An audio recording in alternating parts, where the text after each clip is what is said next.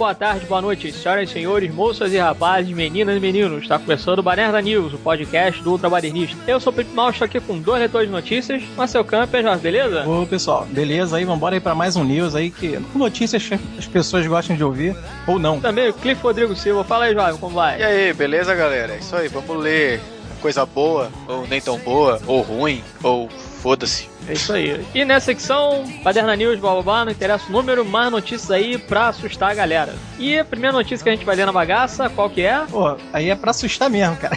É entrevista com um vampiro. Vai voltar aí, cara. Parece que os personagens de entrevista com o vampiro, Lestat, né? Todo mundo ali no meio dele, do círculo do vampirão Lestat, tá de volta porque a Universal Pictures aí, junto com a Imagine Entertainment, compraram os direitos da adaptação de Crônicas Vampirescas. É uma série de livros da autora Anne Rice, né? Criadora aí do Lestat e seu universo, Entrevista com o Vampiro. Ela fez mais ou menos 10 obras, né? Sobre a saga do Lestat, tudo. Inclusive, uma delas é a Rainha dos Condenados, que virou filme em 2002, mas foi um tremendo fracasso. Mas todo mundo tem aí na mente o Entrevista com o Vampiro, que realmente é um bom filme, é um marco revolucionou aí a teoria mais romântica em cima dos vampiros. É, até é agressivo, mostra outras sequências mais sobre como os vampiros. É o método, né? O modus operandi de cada um deles, eu acho isso interessante. Aí que tá, né, cara? A gente já espera origens, né? Origens, ou, ou um pouco mais do passado do Lestat. Aí, obviamente, não vai ser Tom Cruise, vai ser, obviamente, outros atores. Vai ser um Lestat na época pré-vampírica dele, talvez até mostre como ele se transformou. E os outros personagens em volta é, tem a ver com o universo todo criado pela Anne Rice. Cara, eu acho interessante, eu acho bacana, porque toda a temática vampírica é rica, né, cara? É um universo muito rico de explorar, de você saber. E, claro, com um bom roteirista, eu acho que dá pra. Não vale escambar, não vale virar, né, banalizar todo esse universo aí criado pela Anne Rice, que tem qualidade. E se ela já fez uma obra que realmente são, é uma saga de 10 obras, no caso, dentro desse universo aí do Lestat, acho que seria até bacana ver no cinema, não uma franquia tão extensa, né, como a a Harry Potter, mas talvez mais três filmes, né, uma trilogia dentro do que a Anne Rice fez e, ou continua com entrevista com o vampiro, eu acho que é interessante, cara, porque eu, realmente eu gosto muito dos personagens, tem muito personagem rico dentro desse universo que ela criou, sabe? O próprio Lestat é um, ele é um vampiro muito bem construído e tal. Então tá aí, é uma notícia que eu acho que até trazido pro cinema aí a volta desses personagens com seriedade, inclusive aqui os produtores, ó, é o Alex Kurtzman e o Roberto Otti, né, o Orsi, aí os produtores, inclusive famosos, roteiristas aí, amiguinhos do J.J. Abrams, eles produziram desde o seriado Fringe, aí depois foram pra Star Trek e tal. Então eles são bons produtores, bem ou mal, eles bancam bem aí uma produção legal, né? Já é da patota do JJ, então pelo menos em dinheiro, em verba, o filme já vai contar bastante para fazer uma produção boa, né? Pra ser rica, legal, para mostrar e tal. Vamos ver. Eu acho que só vai depender do roteiro, né? E se pegar a essência do que a Anne Rice criou, pode vir uma boa coisa, pode ter uma qualidade, né? Esquecer ali a Rainha dos Condenados, que aquilo é uma anomalia, e levar mais a qualidade, é, a essência aí do Entrevista com o Vampiro mesmo, que foi realmente um ótimo filme de vampiro. É, se bem executado pode dar certo. Né? O Entrevista com o Vampiro, realmente, eu gosto pra caramba desse filme. Eu tenho o DVD dele já há um tempão. Acho um filme bem bacana. Ele já tem o quê? Uns 20 anos? Mais. É, é de 94. Então, 20 anos. O outro, A Rainha dos Condenados, que, cara, eu tinha ignorado completamente a existência desse filme, até vocês falarem, de tão ruim que foi. Me estranhei muito, porque parece que é o Lestat que tá no filme. Eu estranhei muito quando eu vi um Lestat magrinho pequenininho, que é, é, tipo, foi um choque e tal. Mas, assim, eu tenho alguns amigos que leram as Crônicas Vampirescas da Anne Rice, falaram que os livros são foda pra caramba. Então, os estúdios já tá nessa de, ai, querer ampliar, né, universo. Terminou a adaptação de livro, ficar forçando que não tem. Então, pega esse material, é bom, é bem aclamado os livros, assim, um monte de gente que eu conheço que leu fala que é da hora. Se for um negócio mais na pegada do entrevista com vampiro, mais uma coisa de época, sei lá, século XIX, século XVIII, tem tudo pra ser um filme legal. Agora, se alguém tentar fazer igual a Rainha dos Condenados, vai ser uma bomba, porque aquele filme é uma desgraça. Mas essa é uma notícia que me anima, porque é um universo que eu gosto e que tá em falta, né? Aquele vampiro de raiz tá em falta. Mesmo que ainda tenha uma leve toque meio homoerótico nesses vampiros da Anne Rice, mas o vampirão que não pode sair no sol, que tem que ficar chupando sangue dos outros e tal, tá em falta. Vai ser legal, vai ser interessante voltar pra esse universo de novo. É, como o Marcelo até falou aí que foram 10 livros lançados, né, com relação a, a esse universo dos vampiros e tal. Cara, eu acho que seria até mais interessante se fosse realmente não uma trilogia de filmes, mas sim um seriado mesmo, né, baseado naquilo dali para poder esmiuçar bastante o material original, né? Né? Seria mais interessante. Mas acho que é válido sim fazer de repente uma trilogia aí de filmes. Seria interessante, porque eu curto lá a entrevista com o vampiro da Anne Rice lá, que saiu em 94, tal, com Brad Pitt, Tom Cruise. Eu acho um filme bacana realmente de vampiro, né? Deu de fato aquele frescor. Talvez, né, tenha sido ali, veio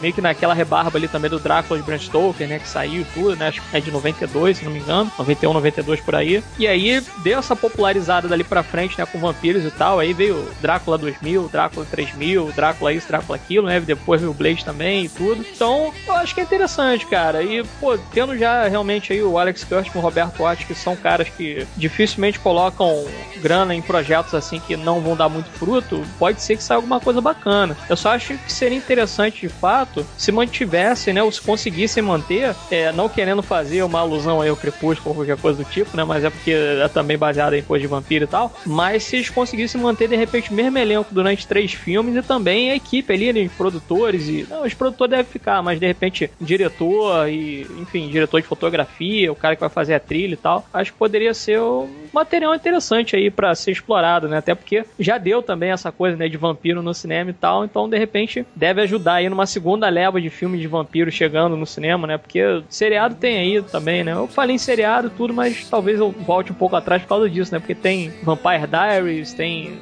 tinha, né, aquele do Drácula também, que saiu lá com aquele maluco lá que era modelo, sei lá, e, enfim, a série foi cancelada. Jonathan Rhys Myers, né? Isso, Jonathan Rhys Myers. É uma série, né? Isso daí. É, foi, é. sei lá, 10 episódios, negócio assim, cancelado. E tem aquele outro último que é com o Lucky Evans, né, que lançaram agora, mais recente. Ah, é, o Drácula, é, história é, não filme. contada, né? O Drácula Batman. Foi uma bomba isso aí. É, enfim, eu acho que pode ser alguma coisa interessante, né? Porque a Universal, na verdade, está com essa ideia de fazer já, a gente já leu, inclusive, né, que eles estão com essa ideia de fazer meio que o universo dos monstros ali, né? Fazer o filme é. da Múmia, filme do Drácula, filme do Lobisomem, filme do Frankenstein, etc, etc, né? E depois vai meio que dar uma marvelizada na coisa toda, né? E vão fazer um filme que vai juntar todo mundo ali, como se fosse uma liga dos monstros ou qualquer coisa do tipo, né? Então, eu acho que é válido, eu acho que é interessante sim dar uma conferida aí no que, que eles vão fazer com esse essa coleção, essa compilação aí de histórias bacanas sobre vampiros, né? Eu acho que pode render alguma coisa interessante aí pra gente assistir no cinema. E pode virar uma franquia também de qualidade, né? Por que não? Pois é. Bom, e aí a gente tem mais uma notícia aqui, tem tudo a ver com o que a gente falou antes, porque fala de monstro, e também tem a, né, o, o Alex Kurtzman e o Roberto Orsi aqui no meio, que é a múmia. Eles estão tentando rebutar e depois já de dois diretores, né, o Len Wiseman e o Andrés Muschietti, eles contrataram o Alex Kurtzman, que foi o roteirista né, do espetacular Homem-Aranha 2 e de outros filmes e tal, pra ser diretor. Diz a notícia aqui que ele só tem um filme no currículo, que é Bem-vindo à Vida, não assisti, e falou que esse reboot da múmia também tá programado para fazer parte disso que o Pimp falou, do universo compartilhado dos monstros clássicos da Universal. Assim, a Múmia 1 eu acho um filme legal, a Múmia 2 eu já acho bem mais ou menos, a Múmia 3 eu nem sequer assisti, eu assisti só o começo do filme e ignorei completamente, assim. Não sei se é uma franquia que precisa necessariamente de um reboot, porque faz pouco tempo que eles fizeram, a Múmia não é tão velha assim, deve ter uns 10 anos, talvez um pouco mais do que isso, mas é uma ideia que pode ser interessante. Eu só fico com um pouco de receio de entregar um projeto desse na mão de um cara que só dirigiu um filme antes. Não sei se o filme é bom, não sei se é ruim, não assisti. Pode ser que o cara seja um excelente diretor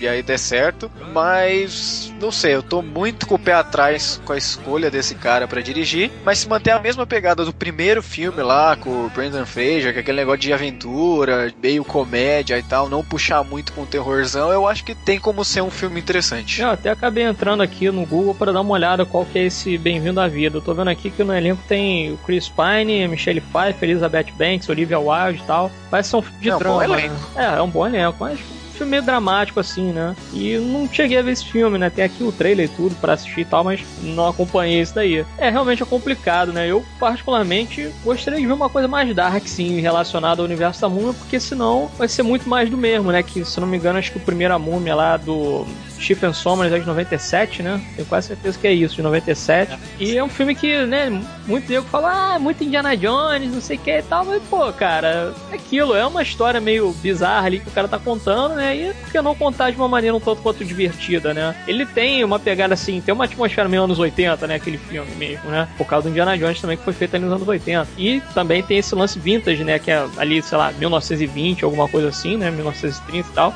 Mas eu gostaria de fato de ver alguma coisa um pouco mais dark. E pelo visto aqui, né? Baseado nesse Bem-vindo à Vida, não vi o filme, mas né? Já cagando regra aí porque não, não vi o filme. Parece ser um filme mais dramático, uma coisa mais intimista e tal. Não sei se de repente ele teria uma vibe para fazer uma coisa um pouco mais agressiva, assim, né? E o Roberto Orte também acabou passando por maus bocados aí, porque ele acabou metendo o pé lá por divergências criativas também, né? Só citando, né? Porque os dois são parceiros aí de produção, né? Passou aí um perrengue com Star Trek 3 também, não vai mais dirigir o filme. Escolheram já o maluco lá que dirigiu os primeiros Velozes e Furiosos também para dirigir o Star Trek, né? Esqueci o nome do maluco, acho que é Justin Lin, sei lá. É Justin Lin. É, e aí é aquilo. De repente pode acontecer esse tipo de coisa também nesse projeto, sabe? De repente, se bem que a produção desse projeto aí da Múmia é dele também, né? Mas eu não sei, acho que pelo fato assim de já quererem fazer esse universo meio dos monstros e tal, ele fazer um filme meio, sei lá, meio galhofão assim, acho que não deve ficar um negócio muito legal não. Eu particularmente gostaria de ver uma coisa realmente mais dark, né? A gente tinha lido já uma notícia relacionada ao projeto que o André Muschietti, na verdade, ele dirigiu o Mama, né? Com a Jessica Chastain e tal. É um filme muito legal, a gente gostou bastante. Fizemos um baderno, inclusive, a respeito do filme. E, pô, eu gostei da vibe do filme, sabe? É um filme que ele te envolve, assim, ele tem um peso ali e tal, uma parada meio sinistra, uma parada meio dark. Eu gostei de ver alguma coisa assim, realmente, da Munda, né? Fizemos mais piadas e tal, personagem meio galhofa, não sei o que, eu acho que é mais do mesmo, né? É, então, eu tô exatamente achando que vai ser um reboot diferenciado do. Ou seja, quase não é um reboot, né? Mas vai ser bem distante do que foi o do Brandon Fraser, sabe? Eu acho que eles vão justamente por esse caminho mais sério. Que eu tô vendo que eles estão com essa visão de fazer dos monstros clássicos da Hammer, né? Do estúdio Hammer. Foi aquele grande estúdio que revolucionou essa coisa lá dos anos 20, 30, 40, fazer filmes sobre a múmia, o lobisomem, o Frankenstein, né? Trazer os contos de terror, as fábulas pro cinema. O estúdio Hammer, inclusive, ficou milionário só com monstros né, no cinema. Parece que é um reboot mais pra essa vibe, pra esse clima, né? De monstros mais sérios. E, pô, o, esse André Muschietti, ele tem uma vibe assim. Eu acho até que ele vai fazer algo mais parecido com o Mama mesmo. Que é um visual mais sombrio, esse visual mais assim. A gente lembra que Mama ele é muito gótico, né? Ele tem muito esse lado meio escurão, meio assim. Coisa que o próprio Guilherme Del Toro, que foi o produtor do Mama, gosta também muito, né? Eu acho que o Muschietti ele é dessa escola. Por isso que até vai comandar para dirigir, vai fazer esse reboot, entre aspas, porque eu acho que ele tá indo com essa visão mais séria. Quem tá pensando que vai ser um reboot a lá Múmia, lá de 97, do Stephen Summer, que realmente era um clima mais aventuresco, divertido, para mim não vai ser muito bem assim, não. Porque o Muschietti ele já tem um, uma visão muito mais séria e sombria mesmo. Eu acho que vão fazer mais, prestar esse reboot mais homenagem, reboot homenagem, né? Aos estúdios da Hammer, cara. Dos fios dos monstros clássicos lá dos anos 30. É, vamos ver o que os caras conseguem fazer aí com esse projeto, né? Mas é como eu falei, né? A gente fica um pouco com receio justamente pelo fato, né? Como o Cliff falou, pô, o Alex Kurtzman só tem um filme nas costas, né? Ele fazer às vezes um projeto, né? E pelo visual ali, você vê que é um filme que, né, mais dramático assim e tal, não tem muito CGI, não tem essas coisas, né? Vai que o cara acaba cagando aí com o próprio projeto, né? Acho que o maior cagaço é justamente esse. É, qualquer uma das duas pegadas mais séria, assim, eu, eu gostei do clima aventuresco, eu gosto de filme assim, mas uma pegada mais séria também pode ser interessante. Mas o problema é, é o Kurtzman, vamos ver o que, que sai. Exatamente. E falar em problema com o diretor, né? Temos aqui uma ideia meio de jirico, na minha opinião, né? Já começa assim. Que o King Kong, ele ganhará uma pré-sequência. Na Comic Con de San Diego e tal, teve essa fato revelação, né? Que título, na verdade, trabalho é Skull Island. O filme acompanhará o passado do King Kong e as origens da ilha onde moram os enormes monstros vistos no filme dirigido por Peter Jackson. Joe Cornish, de Ataque ao Prédio, é o preferido para assumir o projeto, que já teve até um teaser trailer divulgado durante a Comic Con, mas aqui no link da notícia não tem. E a estreia de Skull Island foi agendada para o dia 4 de novembro de 2016. E tá aí, mais um filme relacionado aí ao King Kong que sinceramente eu acho meio desnecessário, sabe? Felizmente, né? Agora eu já não sei se é felizmente ou infelizmente, né? Mas de repente aí o Peter Jackson pode produzir a parada, mas ele pelo menos não vai dirigir, né? Como a galera aí já acompanhou a trilogia Hobbit, sabe que ele tá perdendo a mão consideravelmente como diretor, né?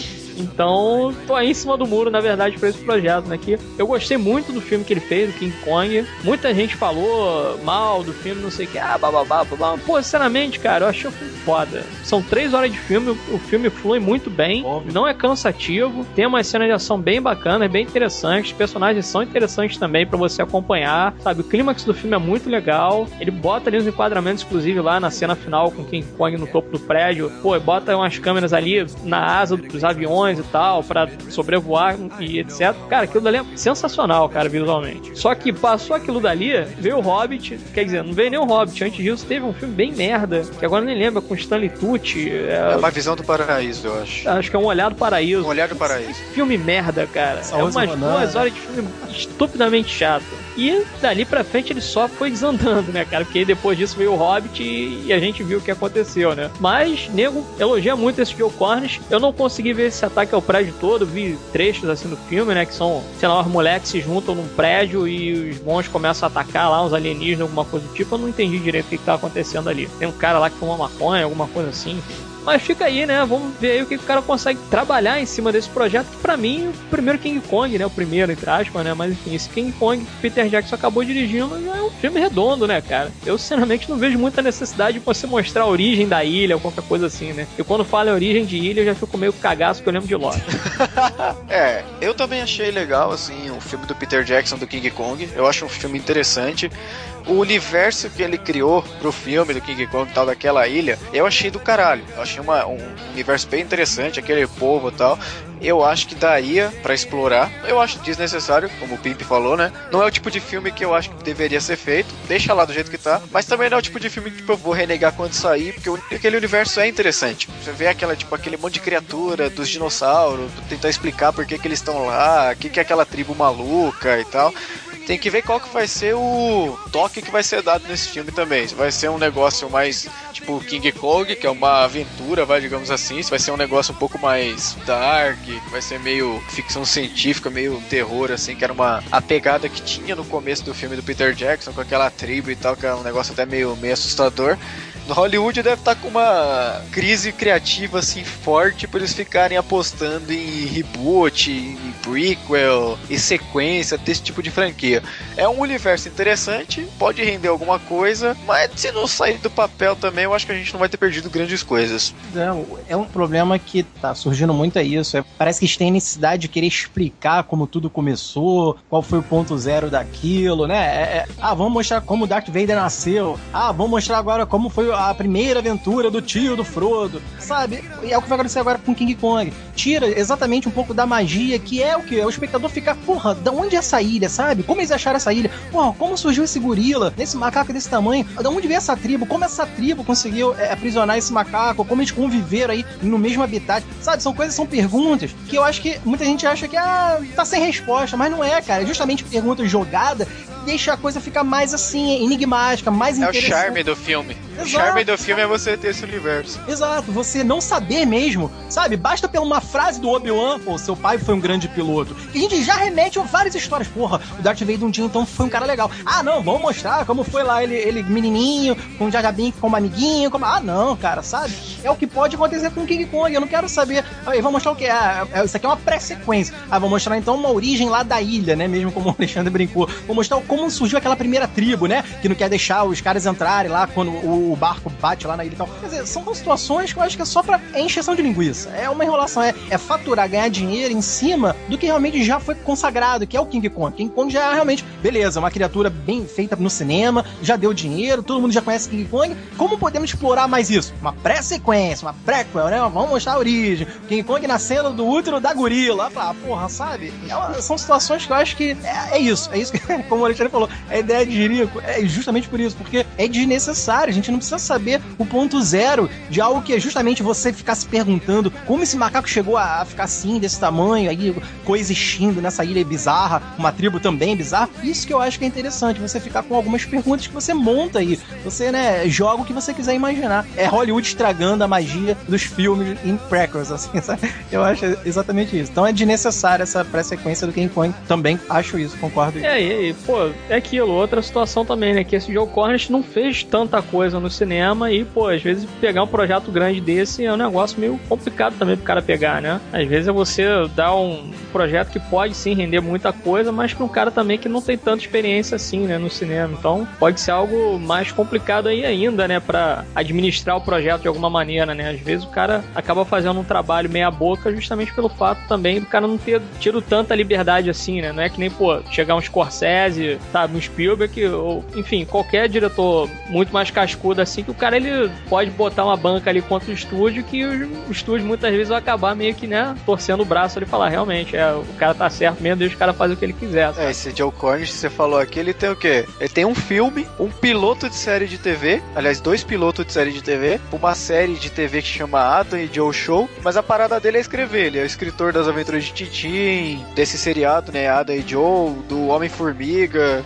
é um cara inexperiente, tem que ver o que vai sair disso daí, mas eu acho desnecessário. É verdade. É, isso a gente já tá falando de ideia de Jirico, conhecido King Kong. Vou trazer uma ideia, uma ideia de girino, de girino.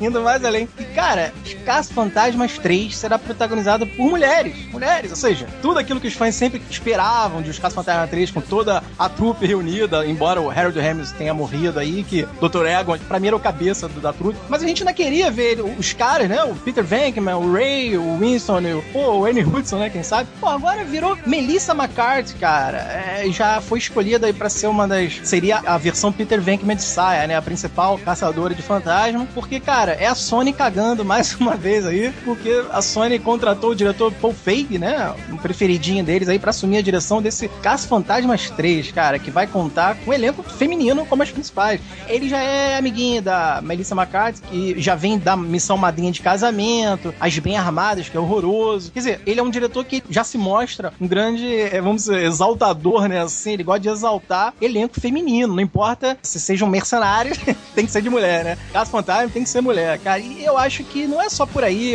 Você tem que ter um roteiro que tenha uma coerência, explique melhor isso. Até porque isso é uma continuação. Se fosse algo original, com mulheres, sei lá, dentro de uma equipe sobrenatural, investigando objetos que voam e alguma coisa assim bizarro, tudo bem, mas aqui a gente já sabe, a franquia Os Casos Fantasmas. E é uma continuação, é o 3, é o terceiro. Então por que mudar dessa forma, cara, que é mais que radical. Isso é uma mudança de onda, cara.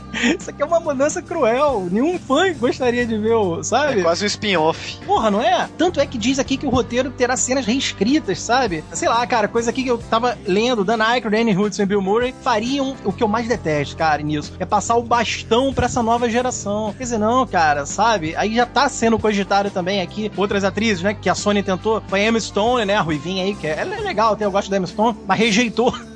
Tomaram na cara, Emma Stone rejeitou e tal. Quer dizer, olha isso, cara. E sobrou pra Melissa McCarthy, que infelizmente essa aceitou, cara. A pior de todas. Eu realmente considero a Melissa McCarthy uma humorista nível Rob Schneider, sabe? Ela é muito irritante, ela é chata e tal. Tirando a série da Molly lá e tal. Acho que é Molly. Como é que é? M? É, Mike Molly. Mike Molly. Isso, Mike Molly que ela faz com o gordinho. Ali foi onde ela começou. Ah, a pessoa achou ela legal, né? Simpática e tal. Mas, cara, eu vi as bens armadas e ela é irritante. Ela é, é dessa humorista que, pô, você tem que falar, não, calma, chega, para. Não, beleza, entendeu, entendeu. Para por aí, sabe? Ela é, é, é sim, ela é irritante. meio, meio, meio Rob Schneider mesmo. E, cara, Caça Fantasmas 3, um elenco de mulher, é realmente um tiro no pé, porque eu acho que você tinha que obedecer, tinha que respeitar. É tipo, é o universo que foi criado, né, cara? Faz parte do cânone mesmo, ali de você perceber que existia um grupo de caras que montou lá num prédio em Nova York, um localzinho que recebia ligações para coisas fantasmagóricas. E tem tudo uma criação em cima disso, sabe? Tem tudo uma construção em cima disso. Tem toda a criação do Egon, o carro deles. Aí de repente você vê mulheres. E Melissa McCarthy como protagonista. Ah, não, isso aqui para mim. Que mal é uma mulher, né, cara?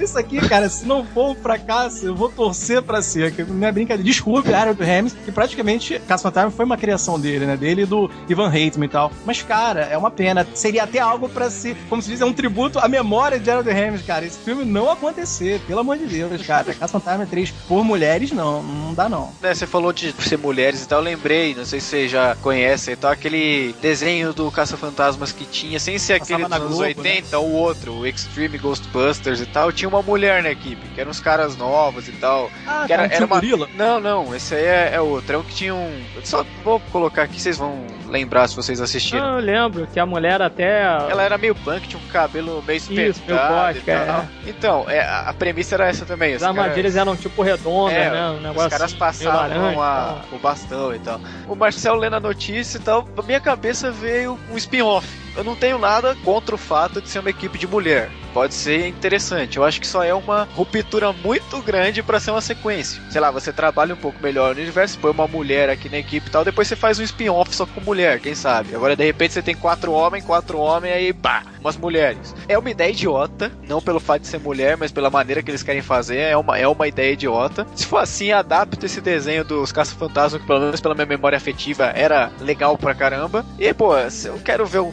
Caça-Fantasmas 3, eu quero ver o Bill Murray, eu quero ver o Dan Aykroyd. Você tem que fazer uma obra que, né, respeite o Harold Ramis que morreu, pô. Você tem que fazer um negócio que respeita a memória do cara. Não fazer isso, assim. Tá fadado ao fracasso. É uma ideia idiota. Poderia dar certo como spin-off. Mas, pô, sequência não, né? Não, não mexe no clássico, cara.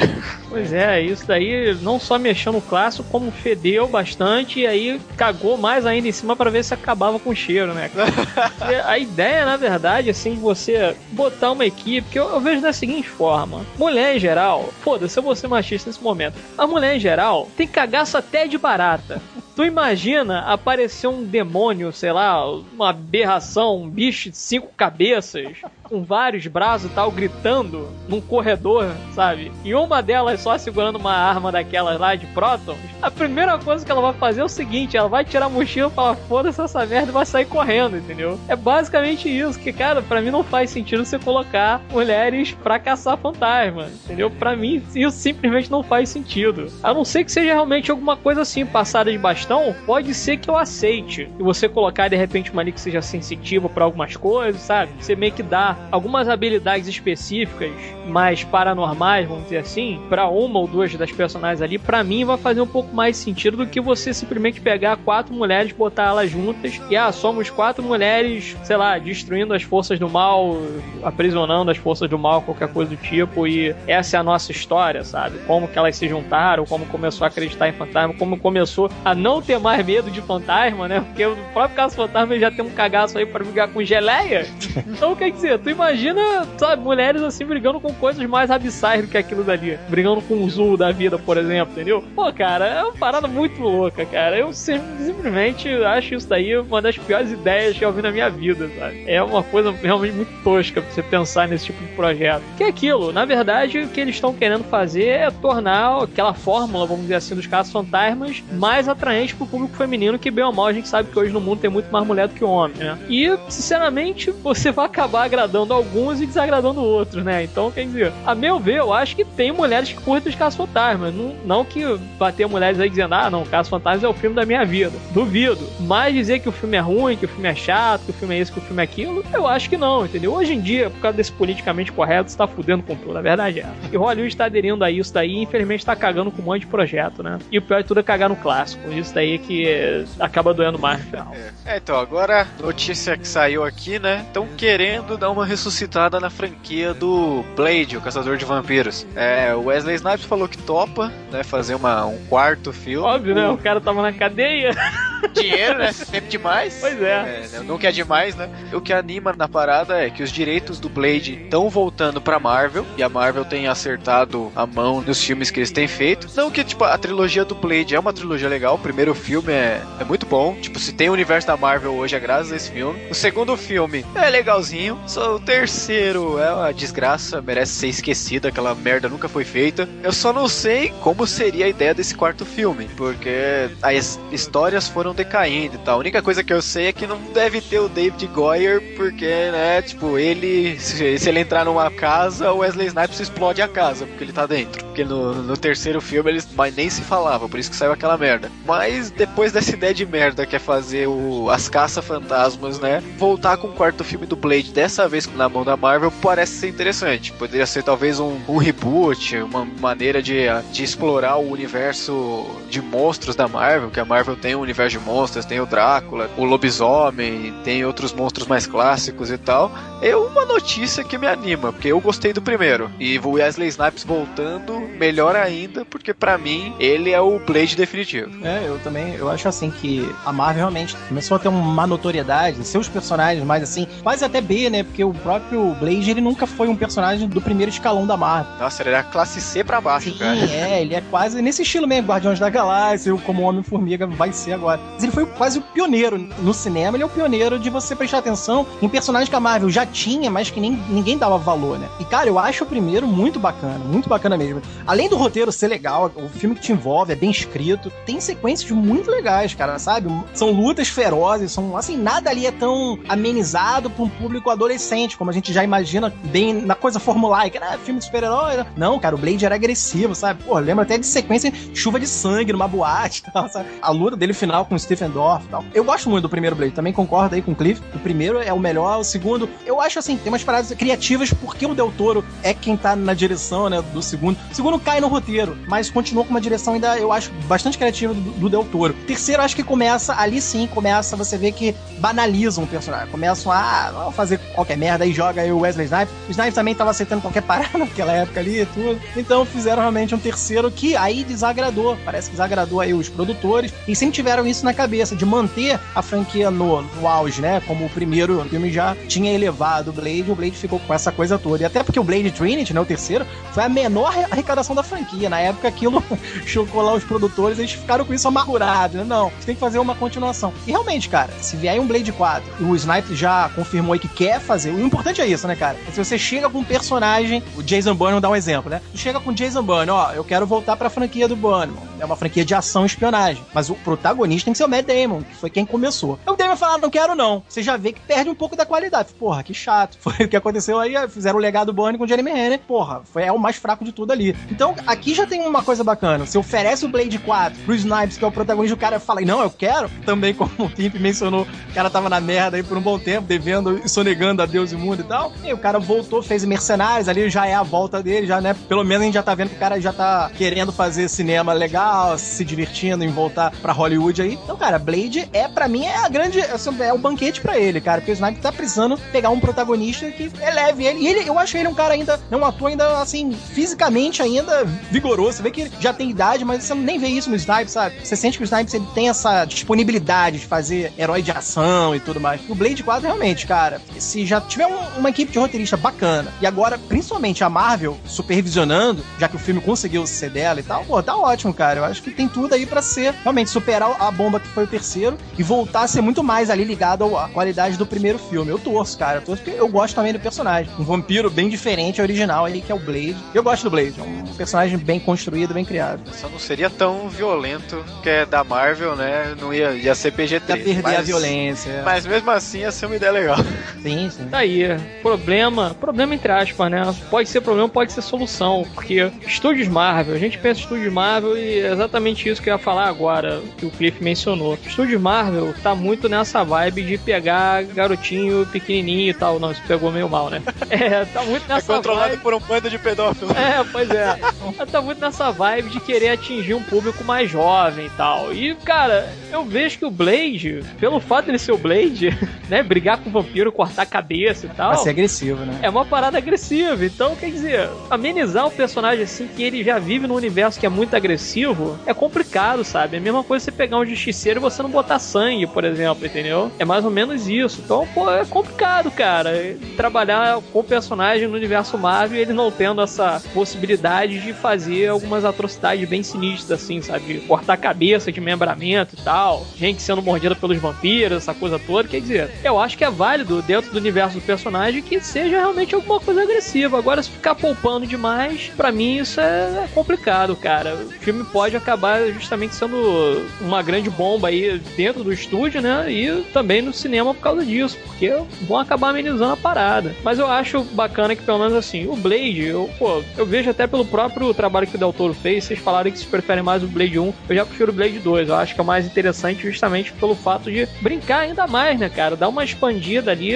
e como que é o modus operandi dos vampiros. Você transforma um vampiro em praticamente devorador de vampiros, né? Então, ele é mais sinistro ainda do que um vampiro normal, né, cara? E os vampiros estão com o cagaço dele. Então, aquilo dali causa-se uma certa distopia dentro daquele universo que acaba me atraindo muito, sabe? Então, pô, curti bastante o que, que o Del Toro acabou fazendo. Acho que se ele de alguma alguma forma tivesse ligado ao projeto também, nem que fosse como produtor mesmo, sabe? Trabalhando aí como produtor, de repente, podia supervisionar o trabalho de alguma forma, né, cara? Porque eu acho que, inclusive, o Blade 2 foi até mais reverenciado do que o primeiro filme. Né? O primeiro filme realmente, ele foi aquilo, pô, que porra é essa? O que que tá acontecendo e tal, sabe? Os caras tão, sabe, dançando aí numa chuva de sangue numa boate e de repente chega o Wesley Snipes e mata todo mundo, começa a cortar a cabeça, o que que tá acontecendo, né? Foi mais ou menos isso. O segundo, pô, Blade 2 e tal, eu lembro até as propagandas que apareciam na televisão do Wesley Snipes falando, né? Não, ele fazendo Blade, né, com óculos escuros e tal, falando, assista o Blade 2, ele é mais sinistro que o primeiro, não sei o que, vai ter mais porrada, mais ação, não sei o que, mais vampiros e blá blá blá, assistam Blade 2, o filme vai ser muito bom e tal. E aí foi realmente um filme que eu achei mais interessante, né? E tem o Perlman também no filme, né? Isso daí já, já dá uma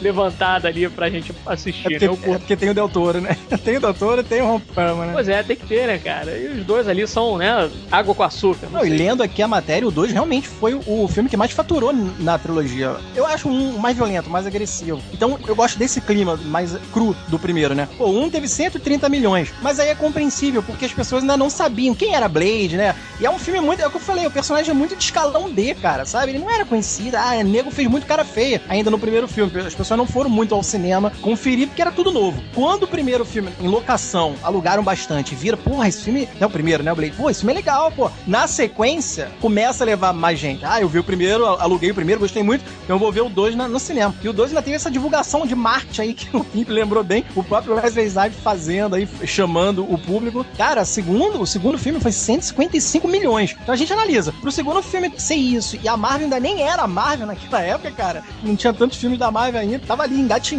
começando. Porra, por isso que até dá pra entender quando os produtores levaram no Blade Trinity, o último, só, né, entre aspas, né? Mas caiu pra 128. Aí eles ficaram meio bolados. Porra, cara, de 155 a gente, né, caiu demais. Então é por isso que eu acho que eles querem. Eles sempre quiseram resgatar o Blade 4. Acho que eles não conseguiram porque o Wesley Snipes depois não ficou mais interessado. Mas agora o Snipes voltando, né, cara? Eu também acho isso. A Marvel pode se sabotar se começar a querer tirar a violência, a agressividade que eu acho que o Blade precisa ter. Não é violência explícita, não precisa disso. Mas é um personagem que ele é agressivo. O próprio Blade mesmo, ele é agressivo. Ele é um vampiro que ele enfrenta outros vampiros. Então ele vai arrancar a cabeça. Com espada, com tudo. Qualquer lâmina que a gente tiver, ele vai decepar. A Marvel, pra realmente angariar criança ainda, adolescente, que ela tem um grande público ainda aí, aí vai tirar sangue, aí vai botar tudo muito digital, aí vai botar aquela coisa, não, mas aí na hora de decepar, corta a câmera, tira, sabe? E isso eu acho que é uma sabotagem. Uma própria, né? Ela tá se sabotando na qualidade que é o que fez Blade, cara. É um personagem que eu acho que ele é agressivo. Aí eu concordo com vocês. A Marvel deveria deixar. E aí, nesse ponto, acho que o Del Toro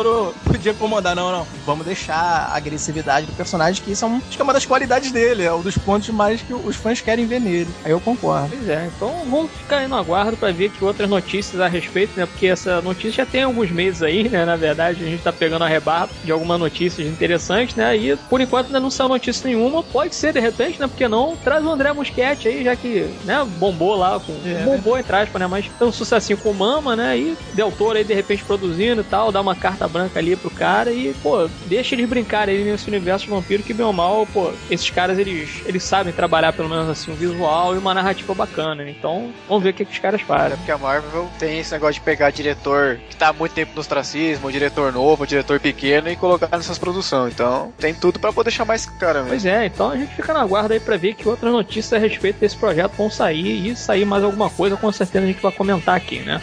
Bem, então é isso. Chegamos ao final da ficção. Espero que tenham gostado. Dúvidas, críticas, sugestões, etc. E para contato, arroba seu comentário, trabalhista.com.br. Vemos mais tarde. Um beijo na sua alma.